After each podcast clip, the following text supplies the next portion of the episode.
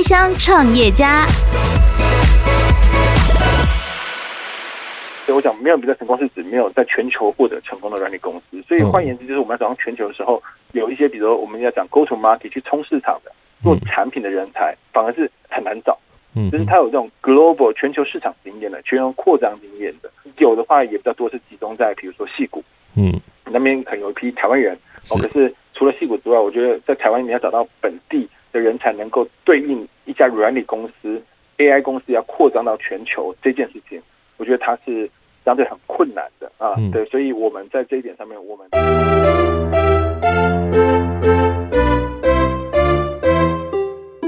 欢迎收听八宝广播平台自制的节目《开箱创业家》。你好，我是阿哲。我们好像很久没有上架节目了。今天的这位来宾，这一位创业家绝对不会让你失望。他已经创业将近快二十年的时间了。马上来欢迎阿雾科技的创办人，同时也是执行长 Mike 林思吴。Mike 你好，阿德你好，各位观众大家好，我是阿雾科技的创办人 Mike。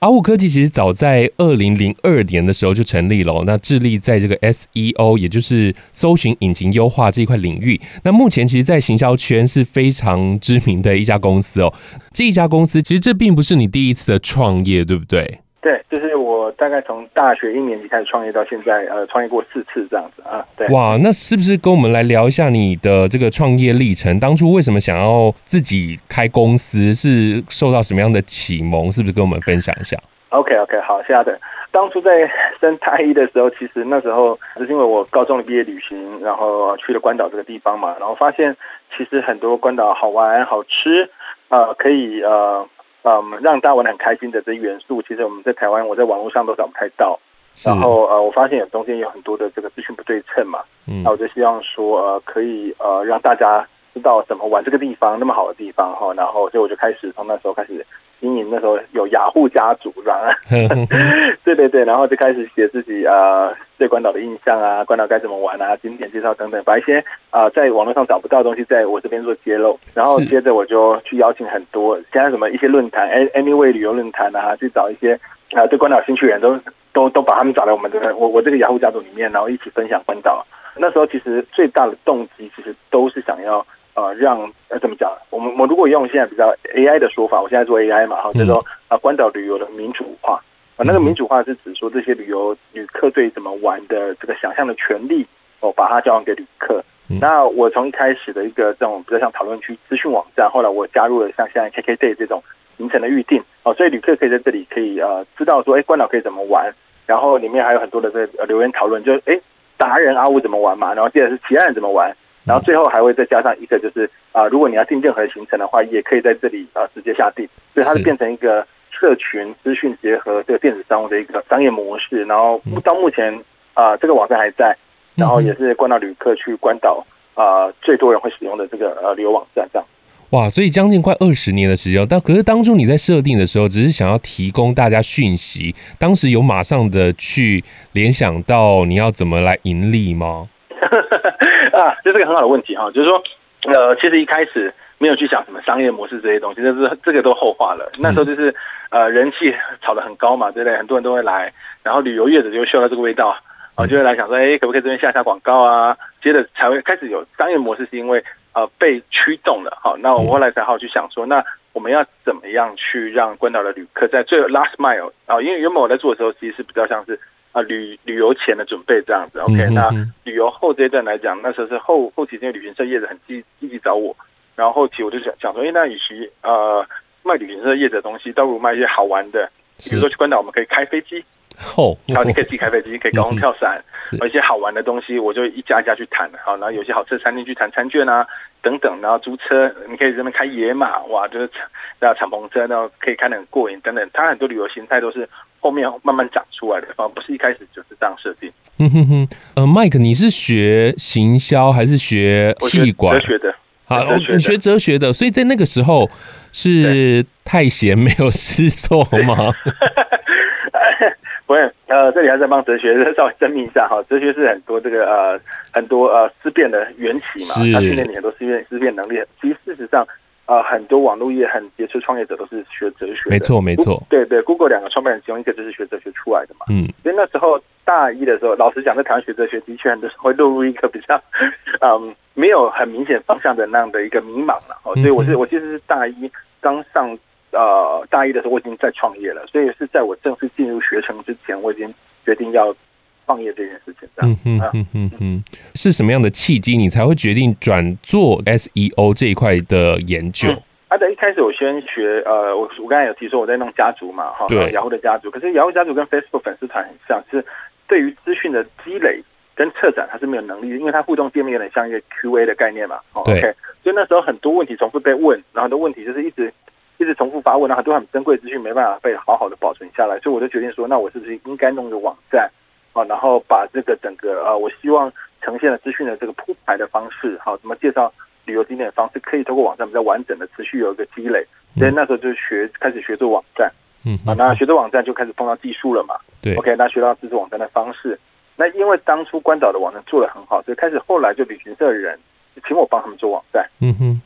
那时候我就找了啊几个 partner，然后一起开始在接着旅行社的呃网站设计开发。嗯、那网站设计来讲的话，你设计完网站之后，它就有下一个议题了，就你网站设计完之后，你要有客人来嘛。关键是设计完而已嘛，所以那时候我就开始研究说，哎，营销的话有什么样的方式哈，可以替网站带来流量、带来生意这样。那 SEO 搜寻引擎最佳化，基本上是对于网站制作技术延伸最直接相关的一种营销技术，因为它很多东西都要牵涉到你网站要做调整、做修改、内容的铺排，而不是只是去买广告而已。所以那时候。呃，我基本上就是因为这个因缘机会底下哈，我就开始接触到了所谓的搜寻引擎最佳化 SEO 这样的一个所谓的技术行销的技能。这样，其实我们一开始在创业的时候，第一个想到的就是消费者想要什么东西，嗯、是因为有很多的旅行社找你做网站，然后就开始变成了你往企业需要什么样的东西开始做思考。嗯、对，这点没有错，就是所以那时候我们在做网站的时候，其实它的概念，我觉得到今天来看都还还是很很很重要。那时候我想说，我要做一个。好看、好用、嗯，有人潮的网站，能够自带流量的网网站，所以它牵涉到 design，牵涉到 UX 使用者经验，user experience，那第三个牵涉到 SEO。那时候那时候想要出来做网站，我就希望把这三个东西呃作为一个概念去贯穿一个网站啊。嗯嗯哼。可是现在，其实我知道有很多的人呢、啊，都想要。让自己的产品在网络上被大家看见，那你会怎么告诉这些人 SEO 它的重要性、它的优势跟它特别的地方在哪里呢？OK，呃，大部分带流量的方式，第一个它都必须要花钱。嗯，好，那现在的流量成本其实是非常非常高的，因为广告成本变得很高。嗯，原因当然很多种啊，就是说广告现在越来越竞争，大部分广告又是用竞标的模式嘛。对，所以我们这个叫做 pay media，就你付费的媒体。好，这个成本逐渐上涨的时候，其实 air media 就是我们讲 SEO 这种啊、呃，或社群这种，就是你可以帮你自带流量这种，嗯，的工具它显得非常重要。这是在一个时代的大趋势来看是这样。那这个对于你个人而言，SEO 大概是少数极少数你可以透过自己的努力，然后不用花钱。我去帮自己带流量一个方式。那最后一点，我觉得很重要的是，就是 SEO 的流量基本上它是不会说你今天不下广告就没有的。你把它做起来之后，其实它是长长久久。啊，比如说你广告，你这一档你有下流量就来嘛，业绩就来嘛。那可是你下一档没下，你就没有了。可是 SEO 其实是你只要做好了，你的流量是源源不绝的，而且它不会突然你今天有明天没有这样子。所以我觉得 SEO 在各方各面应该都是。做网站最基本的一要素了，非常核心的一些很基本的要素。嗯哼，这跟很多的老板想的不一样，他以为这个行销啊，只要赶快的去下广告，然后跟上关键字行销啊，就很快的会有成果。可是 SEO 就是要花比较多的时间来经营，对不对？对，它它像内功，它其实比较像内功的概念，就对，就你身体的体质要把它做好嘛。那买广告那种比较像外功，就吃快特效药，对，你知道吃特效药吃那种。嗯绩效药这一种，它虽然短期很刺激很有用，可是呃长期来看的话，你没有把内功练好，那都是走不长久的。我举一个例子好了，就是其实我们过去在呃几年前那时候，我们有呃协助这个数位时代，我们有做个全台湾的网站的评分，哦，就各种方面的评分。你知道 A C 阿德，你知道 SEO 啊，做最好的一个网站是它的名字叫做苹果电脑。哦，啊，就是你知道，你觉得它品牌力最强的，根本就不用做，对不对？是。可是他们深知这一件事情的重要，所以他把 A A C U 做的非常好。所以这个是其实是很讽刺的，很多都是那种其实明明就是比 Apple 更需要的，嗯，然后他觉得 A C U 做很差，广告买的很凶这样子。对，可是 Apple 其实把自己的 SEO 做得非常非常好，啊，所以这就是一个观念的问题啊，然后要花一些时间在自己的内功的修养。对对对对对对，他虽然没有办法啊马上看到效果哈，可能需要通常 SEO 的执行需要三个月到半年，它才开始会有流量的成长哈，很多你很多关键字你的网站才排在前面，甚至一年哈，可是当你排上去之后，其实你要掉下来这个呃时间其实是可以拖很久很久。我举个例子啊，你看 PC Home，嗯，对不对？你会发现搜寻很多关键字 PC Home 在搜寻结果第一页，这几年对，就很快就跳出来了。对啊，十几年来如一日吧，对不对？嗯，对对对，所以这个其实你看到有多甜美，那那是多棒的流量啊！打所谓的 SEO 进来流量都是搜寻某个关键字嘛，对不对？对，所以搜寻某个关键字的时候，这已经是使用者的这个甚至购买意图跟需要你的意图已经很明显，这个叫做很有效的流量。比如说你是一个做旅游业的。嗯、那比如说我们打关岛好了，比如说你打关岛旅游、关岛热心，然后进到我的网站叫关岛之家，你看那那个流量多准。嗯、你一般丢广告，你这个都不见得有那么高品质的流量呢。嗯嗯嗯。我在了解这个 SEO 之后啊，我就想说，大家都开始做 SEO 的时候，这件事情，那谁会被跳出来呢？啊，基本上如果大家的 SEO 都做的不错的时候，第二段会决定谁在前面的一个很重要的关键，就是使用者透过搜寻引擎。啊，搜寻结果点了你的网站进来之后，你的他们你给他的站内体验有多好？所以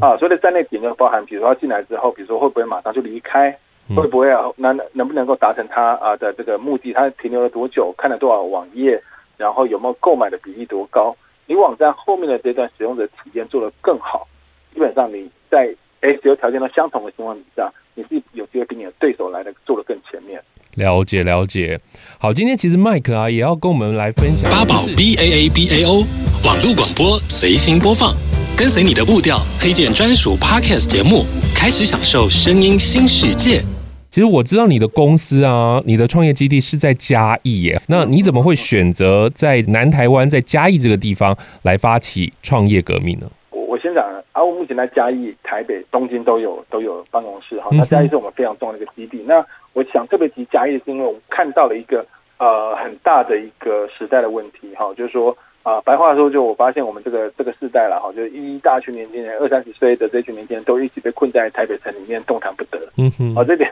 那个压迫感其实很重，包含生活、包含房价等等这样子哈。OK，那我也同时看到了这个世界其实都有所谓叫做，比如说返乡或离开城市的这个这这这个趋势。那我我觉得我们台湾下一下一个世代，我们这个世代也会遇到这个问题。所以我觉得应该有些公司应该要有这勇气啊，揭竿起义哈，带着年轻人离开台北这样啊。对对，所以那时候想说，那如果我们能够在南部有个很好的创业基地，然后我们的概念是说，你可以在南部生活，然后你可以领台北的薪资，然后我们做全球最前沿的产品。哇，我觉得那样的生活样态是值得被拥有的。好，那所以那时候就想说，那。那我们就应该要呃在嘉义呃做一个很好的基地，然后让呃让这些所谓的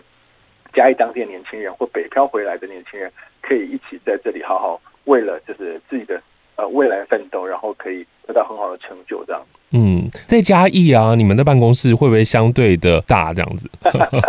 那个是台北很难想象的啊。对，就以以前我们其实跟好事联播网在同一栋办公室，哦、我们有个 office 是在在十楼。是。对，那我我我我非常清楚知道台北的工作样态哈。我们在 家里的办公室，呃，大概一个人享有的平数啊，大概有四到五平这样。哇，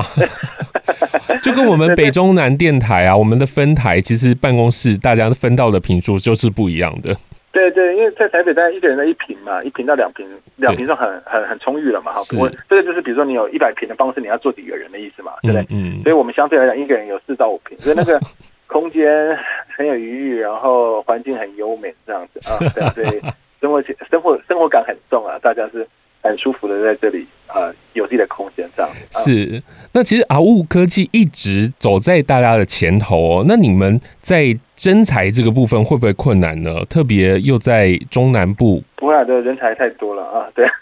所以台湾的 这个 AI 的 SEO 人才是非常非常多的。对对对，现在呃这么讲，就是呃跟阿德啊更新一下，现在 AWOO 来讲的话，基本上是呃我们是呃有一个 AI 的实验室嘛，哈，有十多个科学家，嗯、然后我们把 AI 连接很多行销的工具，SEO 是其中一样。我们目前在二十个不同的 solution 这样子，包括 email 啊、SEO 等等这样子啊。嗯，这个是在目前是 AUO 的定位。那如果我们谈到人才的招揽来讲啊，其实那也是当初我们选择为什么在嘉义的其中一个原因。嗯，哦，嘉义在嘉义，你看嘉义这样，可嘉义附近大概有七八所大学。哦哦哦，啊，在中正啊、南华、加大等等这样子，三三十分钟的车程以内，包含云科、虎科等等。嗯，所以第一个年轻的人才的这个 pipe 这这个这个输出其实是非常。剧烈非常够，那水龙头开的可以开的很大，嗯嗯嗯，然后接球的企业能够在科技产业在呃，因为 AUO 就算你把它放在台北，它也是这个产业里面数一数二公司嘛，那个门还是很难进来，更何况是放在南部的时候，你会觉得哇，人才你是选不完的。嗯，那第二个就是呃，因为我们定位得宜，也有呼应到这个时代的潮流，所以很多北漂的青年回来，那他们很多北方青年回来其实都是非常优秀的，是，所以我们其实，在人才的招揽上面来讲的话，其实是没有遇到问题，而且更何况我们并没有因为。啊、呃，比如说我们在嘉义时，我们给的薪资是在业界的水平以下，我们都还是所谓的业界所谓的可能最前面的那一那一小区那一小块的，就是给薪水给最好的公司之一。嗯哼哼。所以，Mike，你你觉得现在台湾的这个教育的培育这些学校，呃，这么讲好，就是我今天不管学校怎么教，我们就大三就把他拉进来跟我们一起工作了啊。对。哦，原来是这样。啊、呃，对对对对对，所以啊、呃，所以比较没有一些衔接性的问题，我们可能大三、大四或者他研究所研一。就可能我们在打工毕业之后就就加入我们这样子啊，嗯哼哼，原来是这样子。从你以前到现在啊，创业就是从找题目，然后资金、寻找伙伴，这一定是非常重要的，也非常的不容易哦。那再加上你又一直领先做别人没有做的，那在这个过程当中，你有遇到什么样的挫败吗？呃，挫败当然呃，创业上会遇到的挫败，大家也都遇过了哈，比如说资金不足啊，要倒了啊，然后产品失败啊。那我我觉得。呃，对 AUO 来讲，因为我们我们还是所谓的 forward forward looking 就向前看的公司嘛，所以我我们在往前看的时候，有发现到说，呃，我们因为现在 AUO 在主要提供的是透，我说二十几个工具，它是透过一个软体产品的形式，呃，云端产品的形式，像我们 Gmail 啊这种东西这样子，它是云端使用的。那我们发现，我们在走向全球的时候，我们遇到最大的困难就是，呃，这个人才的中空。人才中空是因为台湾过去大概十几二十年，几乎也没有一个比较成功的。软体公司，嗯哼，所以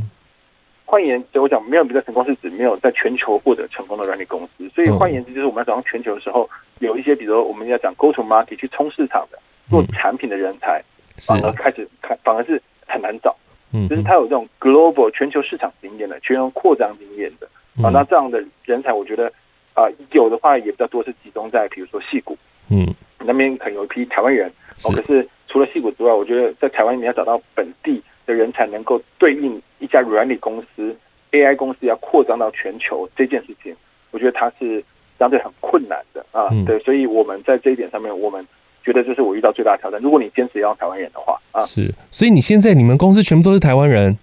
啊，没有啊，对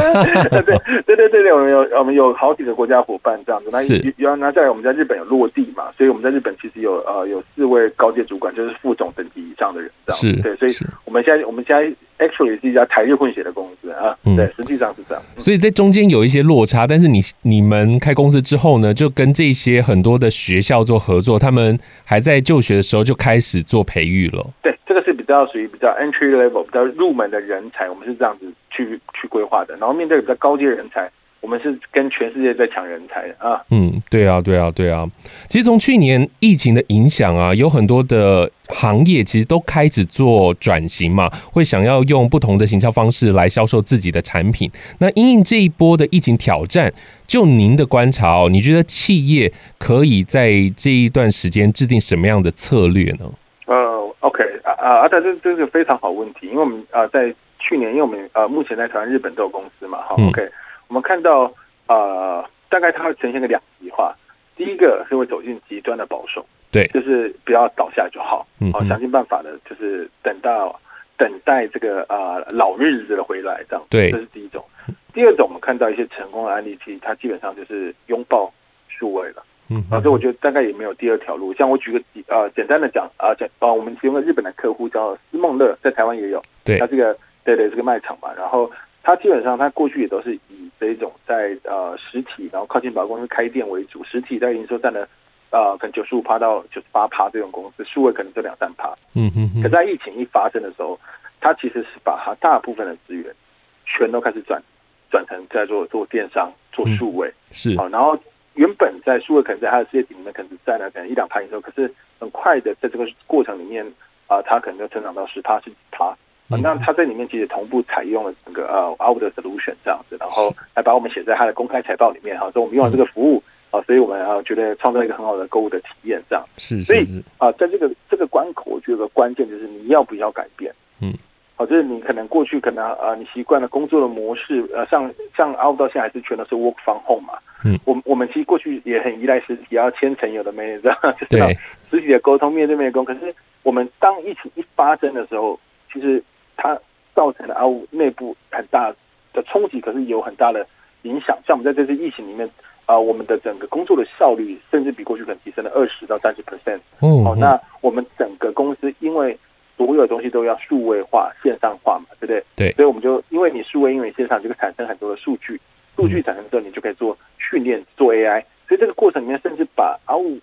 内部的作业流程变成 AI 化的契机，也在这里发生了。所以我觉得这里面有个最大的心态，就是你要选择在哪一边。嗯，你们所接到的客户啊，有多少是从传统改变成站上这个科技的这个？Podcast 首选平台八宝 B A A B A O，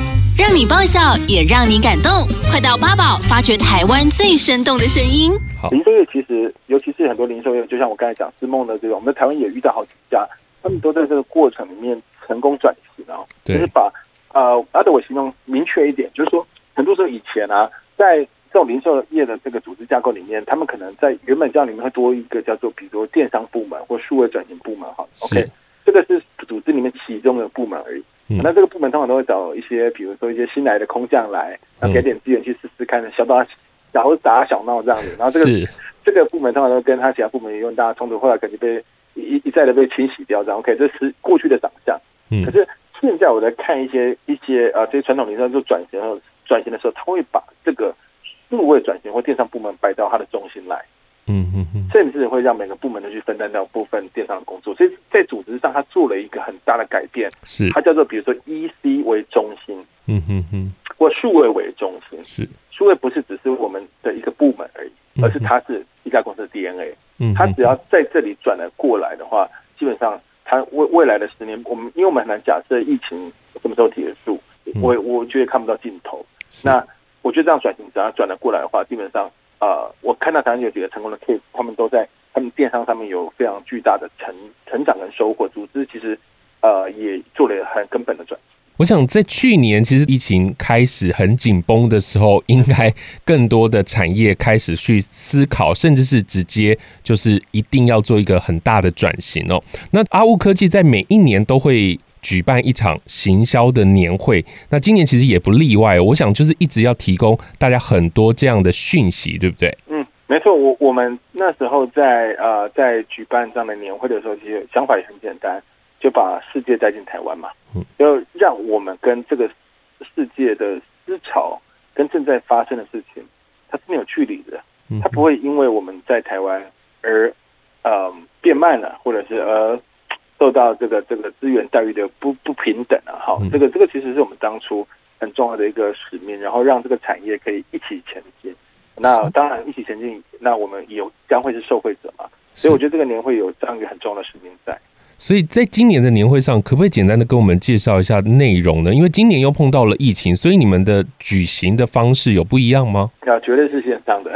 OK，今年的内容会把它锁定在大概第一个来讲，就是我们整体的这个数位转型。就你要跨上数位的时候，你从策略面你应该怎么想？这个世界现在在发生什么事情？什么样的工具有用啊？那什么样的策略在各各个行业来讲的话，它是可以被实践的。好，这是第一个很重要的，从策略讲起。可是讲完策略之后，也不会就啊、呃、不做。所以我们有另外一些尝试来讲，是针对实做啊。比如说我们讲的整个数位转型里面讲行销，你可能需要十种工具啊。讲完第二策略面讲完，你怎么运用这十个工具，怎么搭配，怎么去思考你的数位策略。第二种尝试在讲是这十种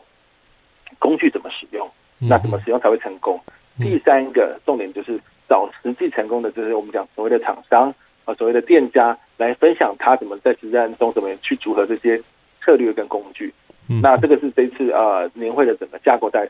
了解。阿乌科技呢，就是一直为了推动台湾哦前进世界而努力哦。在接下来你们有什么样的一些规划？是不是也跟我们来分享一下？嗯，阿德，我们短期来讲的话，短期大概一到两年时间来说的话，基本上我我们现在哦要把日本市场要拿下日本市场，因为阿阿乌在日本其实基本上是呃已经是有一定的成果，可是呃毕竟还在 early stage，是比较早期。是。那未来的一到两年来讲的话，就是呃把日本市市场成长到成为日本市场我们领域里面的领头羊。嗯。那再稍微远一点来讲的话，当然包含我们有之前提过在啊、呃、有上市在海外上市计划啊，然后包含。韩国啊、印尼啊、越南等等东南亚市场的这个扩张哈，我觉得这个是阿五在未来的这个五年内应该是进入一个疯狂扩张期啊，这个应该是阿乌的一个呃规划是这样啊。了解，其实麦克很早就创业了，最后不管在心态上还是在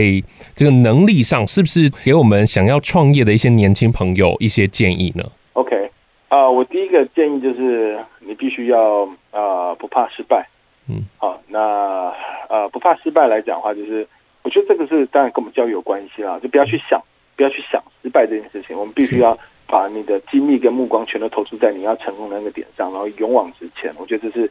第一个很重要的一个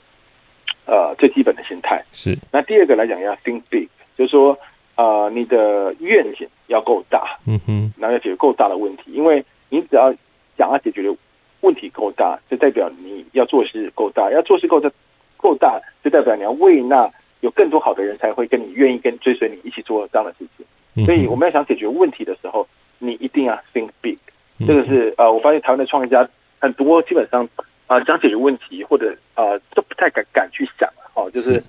我要我要对这个呃这个世代、这个国家甚至这个世界未来年产生什么样的 impact、什么样的影响？嗯，我觉得这个是第二个，我觉得是。认为我认为非常非常重要的特质啊，是，对，那呃最后一个特质就是说，虽然前面都谈的是比较感性，第第三个我觉得就是说，你不用去担心一件事情，就是你的 skill set 不够，技能不够。通常创业家都是从一个点到一个面，所以这时候你其实只要掌握要完成你这个事业里面最重要的那个核心，你就先进去，进去之后自然而然你会随着你事业的扩张。成长的步伐，你就必须要把其他的财务啊、管理啊这些东西慢慢学起，所以你不需要全都准备好才准备创业。我觉得这一点来讲的话，呃，是你只要抓住那个点，你就应该勇往直前啊。是，我想这三十分钟其实是 Mike 从他大一开始到现在哦，我觉得呃将近快二十年的时间，对不对？是啊，是啊，是啊。哇，这个累积的经验，然后做到现在的阿乌科技，真的是有很多很多可以跟我们分享的。今天虽然短短的三十分钟，我也是受益良多。今天真的非常感谢阿乌科技的执行长 Mike 林思武接受我的访问，谢谢你。谢谢。谢谢的，谢谢听众。非常感谢大家今天的收听。八宝自制的开箱创业家节目，在每一集的节目当中，都会让你对于生活有新的想象。那八宝是一个开放又亲切的平台，有非常多的节目在里头，也欢迎你加入我们的行列，一起发掘台湾的好声音。Podcast 首选平台八宝 B A A B A O，让你爆笑也让你感动。快到八宝发掘台湾最生动的声音。